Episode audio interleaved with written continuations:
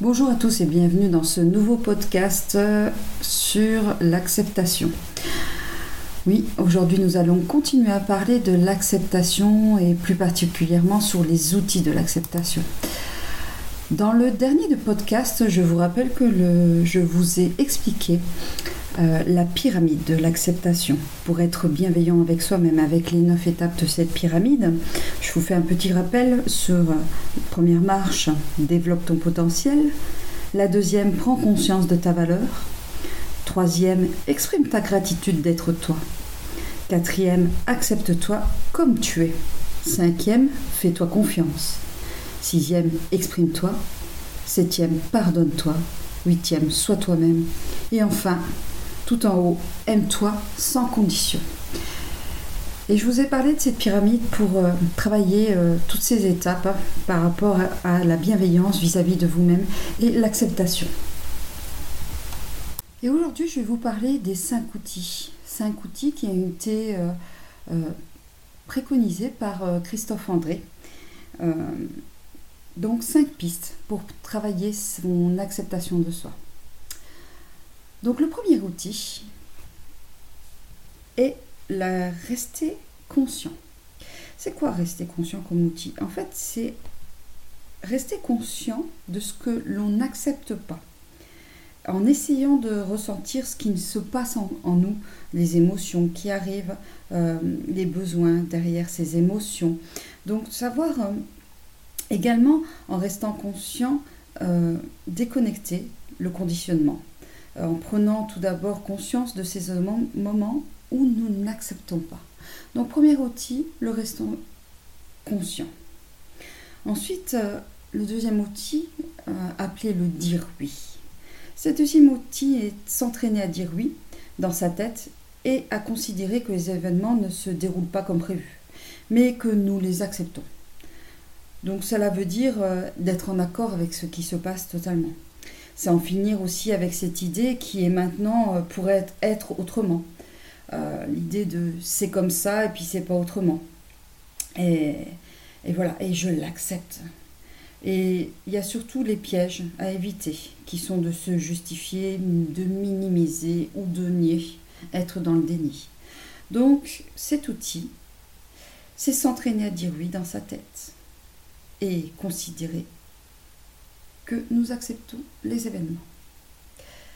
Pour le troisième outil, c'est le demeurer dans l'ici et maintenant. On ne parle souvent, c'est demeurer aussi appelé l'instant présent. C'est se concentrer sur le moment présent qui permet d'éviter euh, les ruminations aussi, qui permet aussi d'éviter beaucoup les peurs du passé qui remontent et d'éviter aussi de se projeter qui pourrait aussi également ramener une peur.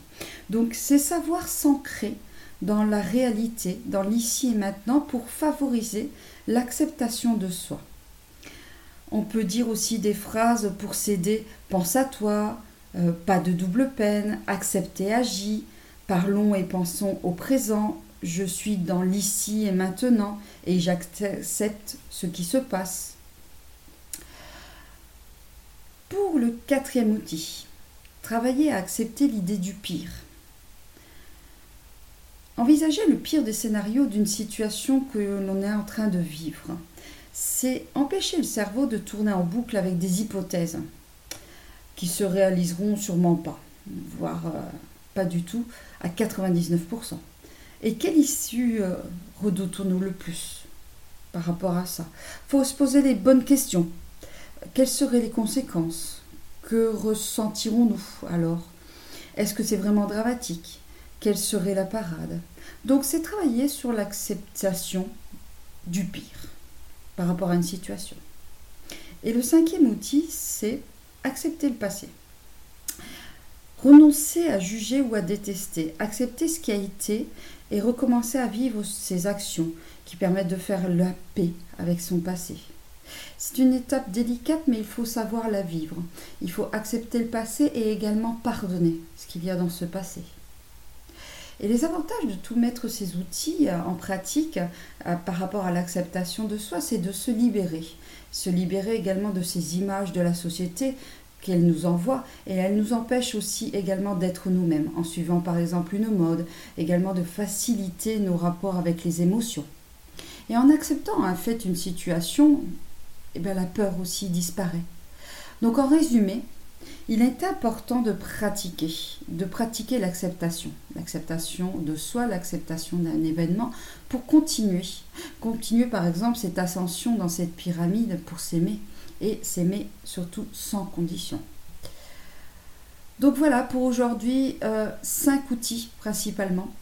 Euh, le prochain podcast où je vous inviterai à m'écouter sera sur l'acceptation d'un événement. Comment pouvons-nous mettre des choses en place pour accepter cet événement qui est euh, pas voulu dans notre vie, qui est compliqué à vivre? Voilà. Donc je vous remercie pour votre écoute et vous souhaite une excellente journée et à très bientôt pour le prochain podcast sur l'acceptation.